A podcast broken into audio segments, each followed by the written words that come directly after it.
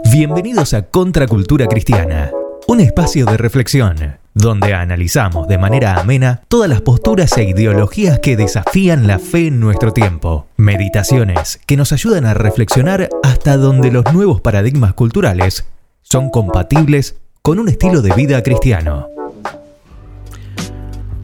Hola, hola, muy bienvenidos a este podcast y a esta serie llama Contracultura Cristiana.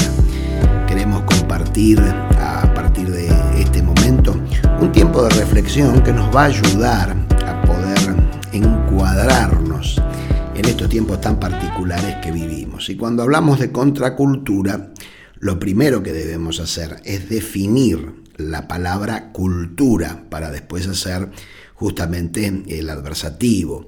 La cultura, de acuerdo a definiciones muy sencillas, es el conjunto de conocimientos e ideas no especializadas adquiridos gracias al desarrollo de las facultades intelectuales mediante la lectura, el estudio y el trabajo. Otra definición que nos puede interesar con respecto a la cultura es el conjunto de conocimientos, ideas, tradiciones y costumbres que caracterizan a un pueblo, a una clase social o a una época. Por ejemplo, para mencionar un solo ejemplo, la cultura azteca, ¿eh? que tantos historiadores han investigado y que tiene tanta relevancia a nivel eh, mundial y fundamentalmente arqueológica en todos esos sentidos. Por eso es que cuando definimos la cultura nos preguntamos qué es contracultura. O sea, eh, la contracultura básicamente eh, es establecer algún tipo de valor que sea contrario a los valores de la cultura. Eh, nadie puede decir de que no está afectado por la cultura. Para poner un ejemplo sencillo, ¿no es cierto?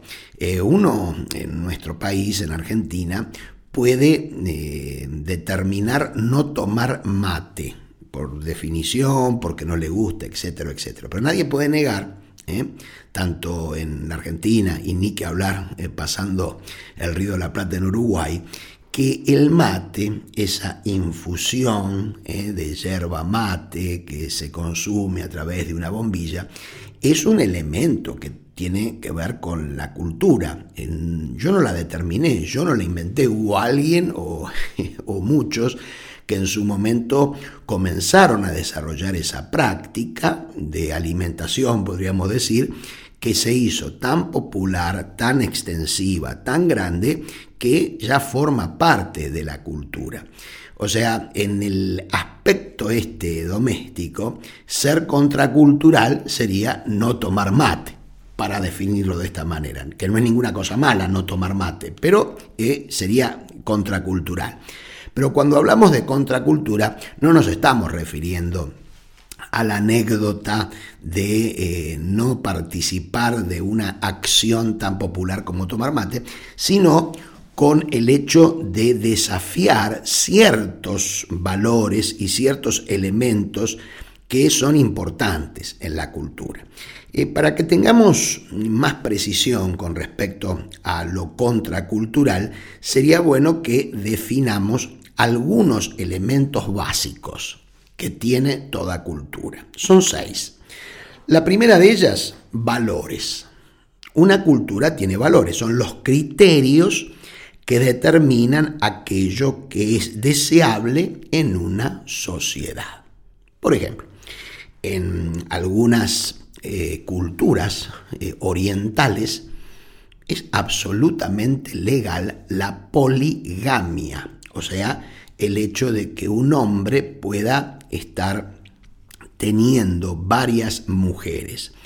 Es necesario entender esto culturalmente porque forma parte de unos valores. En esas sociedades no hay escándalo de que un hombre pueda vivir con varias mujeres. Forma parte de esos valores. En segundo lugar, eh, la cultura tiene normas y sanciones. Es fundamental entender en este tiempo de que las normas y sanciones son las que determinan el encuadre, por ejemplo, jurídico de una sociedad sobre la base de esos valores. En tercer lugar, la cultura tiene creencias, o sea, elementos en los cuales la mayor parte de los componentes de una sociedad creen. En cuarto lugar, la cultura tiene símbolos. El hecho de que nosotros nos detengamos en cada esquina cuando vemos un eh, una luz roja que está montada sobre un caño que llamamos semáforo nos hace detener. En realidad eso es un símbolo, pero simboliza un orden de tránsito para evitar accidentes. En quinto lugar, la cultura tiene un lenguaje, una manera de expresarse. Por eso es que nosotros muchas veces cuando llegamos a ciertos ámbitos desconocidos por nosotros nos cuesta tanto entender ¿eh? los lenguajes. Los evangélicos, por ejemplo, tenemos nuestro microlenguaje, que a veces es absolutamente inexplicable para personas que llegan de otro contexto, ¿no es cierto? El cordero de gloria, amén, amén, amén, y todas esas cosas que evidentemente nosotros las tenemos recontraincorporadas, pero cuando viene alguien de afuera tiene que estar preguntando o investigando de qué se trata. Y finalmente, y aunque muchos eh, lo desvalorizan esto, es muy importante, una cultura tiene su tecnología. ¿Eh? Por eso es que en estos tiempos tenemos que ser muy conscientes de esto, porque es muy difícil explicar los cambios que hay en la sociedad si no tenemos en cuenta la tecnología. O sea, Todas estas cosas para introducirnos en el tema es, son elementos que forman parte de la cultura. Podemos hacernos algunas preguntas en esta oportunidad. ¿Quién determina la cultura? ¿Cómo es posible, por ejemplo, eh, para hacer un ejemplo histórico, que el general Roca, que muchas eh, ciudades llevan eh, su nombre las, las calles, que tiene monumentos, que es ponderado inclusive hasta en nuestros billetes. Fue un héroe hace 150 años y hoy es considerado en gran parte de nuestra sociedad como un genocida. Justamente esas creencias, esos valores, esas circunstancias, o sea, ¿quién determina la cultura? Otra pregunta que nos podemos hacer es, ¿el cristianismo tiene que ser necesariamente contracultural? O sea, por el hecho de ser cristianos siempre tenemos que oponernos a una cultura determinante. La fe en Cristo, ¿se debe adaptar o no se debe adaptar a la cultura? Porque muchos dicen, bueno, nosotros somos cristianos, pero vivimos en una sociedad que no es cristiana, tenemos que adaptarnos. ¿Qué significa adaptarnos?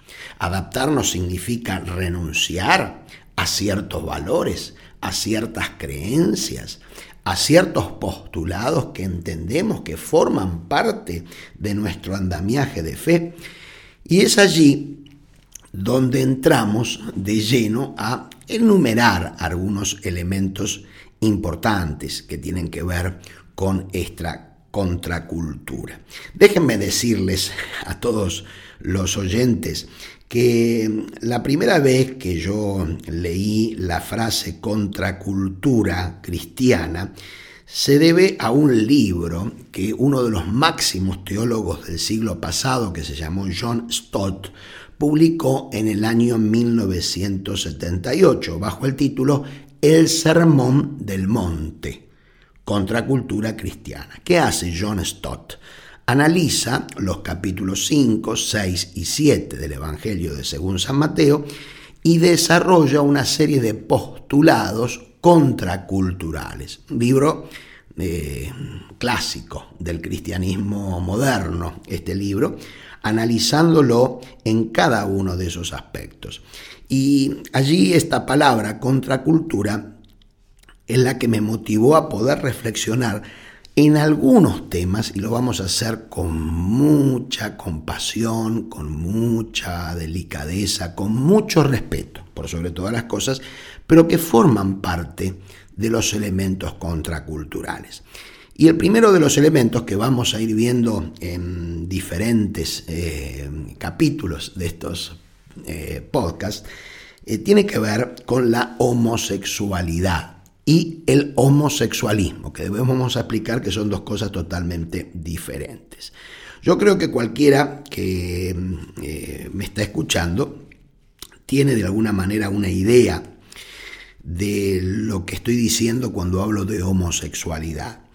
Homosexualidad, para definirlo de una manera suficientemente simple, es la atracción eh, sexual hacia personas del mismo sexo.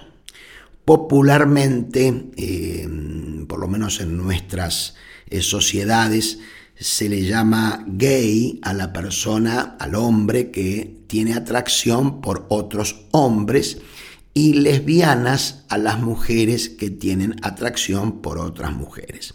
Si bien es cierto que hay toda una serie de descripciones con respecto a este tema, esencialmente lo que queremos ver, eh, hablando de contracultura, es dar un panorama puntual de por qué la postura cristiana es contracultural. Porque hoy, y cuando digo hoy estoy hablando del año 2022, en las mayorías de las sociedades occidentales se acepta la homosexualidad como parte de las opciones que el hombre y la mujer tienen con respecto a su propia vida. Claro, hay que aclarar, valga la redundancia, que es la, el paradigma de las libertades, el paradigma de los derechos, lo que ha constituido una mentalidad en la cual la homosexualidad tiene que ser aceptada, tiene que ser respetada, tiene que ser considerada. Y es allí donde nos empezamos a hacer estas preguntas. Muy bien, la homosexualidad ya es aceptada, es respetada, es considerada. Eh, muy difícilmente vamos a encontrar alguna empresa que despide a un empleado o a una empleada por su eh, identidad sexual, etcétera, etcétera, etcétera. Pero lo que nos tenemos que responder, si entendemos esto de la contracultura, es ¿por qué el cristianismo tiene objeciones a la homosexualidad? ¿Por qué el cristianismo eh, no puede adaptarse así de una manera, podríamos decir, ligera al concepto de la homosexualidad y mucho menos al homosexualismo, que es otra cosa, que es la ideología homosexual. Y es allí donde tenemos que hacernos preguntas. ¿Dónde está el fundamento del cristianismo? ¿Sobre qué base los cristianos creemos lo que creemos? Y inexorablemente tenemos que ir a la Biblia, ¿eh? a la colección de escritos que consideramos sagrados, tanto del Antiguo Testamento como del Nuevo Testamento, que son los elementos que nos hacen valorar y entender nuestras posturas. La fuente de, nuestros, eh, de nuestras creencias no está en lo que dice tal pastor o tal profeta o tal apóstol, sino en un registro sagrado que consideramos que es palabra de Dios como las sagradas escrituras. Eh, ¿Cuáles son los primeros elementos a nivel histórico que vemos con respecto al tema de la homosexualidad? Y cuando empezamos a investigar nos damos cuenta que la primera vez que aparece una señal clarísima de homosexualidad es en el libro de Génesis, cuando eh, la palabra de Dios describe en el capítulo 19 dos localidades, dos ciudades que se llamaron Sodoma y Gomorra. En el eh, registro bíblico, en el capítulo 13 del libro de Génesis, se relata la separación que tiene el patriarca Abraham de su sobrino Lot. Lot elige, para que no haya discusiones entre los pastores de Abraham y los pastores de Lot, un territorio que era una llanura en el sector donde estaba Sodoma. Y el registro bíblico dice puntualmente en el versículo 13 del capítulo 13 que la maldad era muy grande y la perversidad era muy grande en Sodoma. Cuando investigamos por qué era grande esa maldad y grande esa perversidad, nos encontramos en el capítulo 19, versículo 4 al 6, que ante la llegada para visitar a Lot de dos ángeles que estaban de alguna manera personificados por dos hombres, no, eran, eh, parecían hombres, pero eran ángeles que estaban allí, la escritura nos relata de que todos los varones, todos los varones de Sodoma, desde los jóvenes hasta los viejos, querían violentar sexualmente a esos dos hombres, que eran dos ángeles que estaban visitando a Lot de una manera un tanto irresponsable y un tanto machista, Lot le ofrece a todos los hombres sus dos hijas mujeres que eran vírgenes. O sea, lo que quería negociar Lot es no toquen a estos ángeles porque no sabían que eran ángeles, yo les doy a mis dos hijas vírgenes para que ustedes hagan con ellas lo que quieren. Por supuesto, esta descripción bíblica, los ojos actuales del feminismo, es aberrante. Pero eso es lo que dice la escritura, no vamos a negar lo que dice la palabra. No estamos diciendo que estaba bien, estamos diciendo lo que ocurrió. Lo concreto, para que ustedes puedan tener un panorama, es que ya en el capítulo 19, en la descripción de Sodoma, todos, dice la palabra, todos los hombres eran homosexuales. No algunos, todos. Por eso la perversión. Ahora, hagámonos algunas preguntas. En una cultura hay valores. Los valores de la libertad, que son valores bastante interesantes, no pueden ir en contra de otros valores que son valores morales. Y es allí donde tenemos que pararnos de una manera muy firme. El Dios de amor, el Dios de gracia, el Dios de la compasión, es al mismo tiempo un Dios que a lo malo llama malo y a lo bueno llama bueno. Y ya en Sodoma había una descomposición moral tan grande que como producto de esa descomposición moral entre los cuales entre las banderas insignias estaba la homosexualidad, el Dios de amor, el Dios de compasión y el Dios de gracia decide aniquilar esa ciudad. Esto es lo que creemos los creyentes en la Biblia, los que creemos en la palabra de Dios. ¿Por qué decide esto? Porque la perversión sexual es algo que Dios condena. Quizá, dicho de esta manera, puede parecer muy fuerte, pero fue lo que verdaderamente ocurrió. Esto nos da dos enseñanzas. La primera, la homosexualidad no es algo de ahora. La homosexualidad es desde el momento en que el hombre comienza a pervertirse.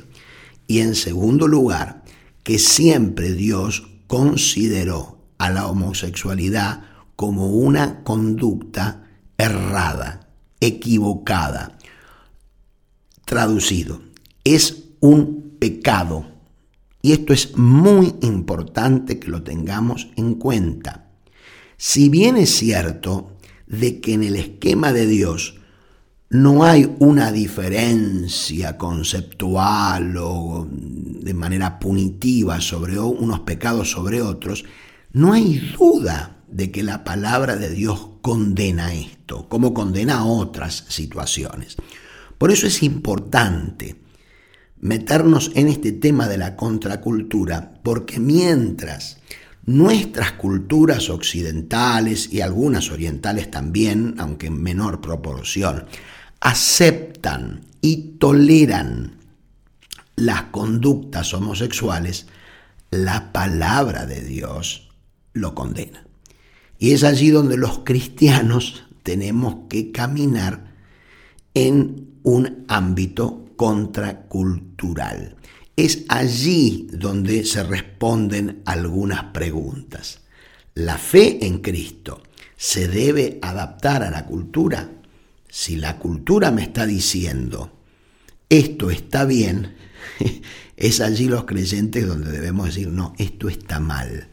Ahora, que condenemos la homosexualidad como pecado no quiere decir que debemos aborrecer y condenar a la persona de los homosexuales, porque la persona de los homosexuales son y siguen siendo el objeto del amor de Dios para que estas vidas sean transformadas por su poder, transformadas por su gracia, transformadas por su amor. Y de hecho, en los próximos podcasts vamos a tener testimonios de personas de carne y hueso, identificables, eh, bien ubicables, que pueden dar testimonio de esa transformación.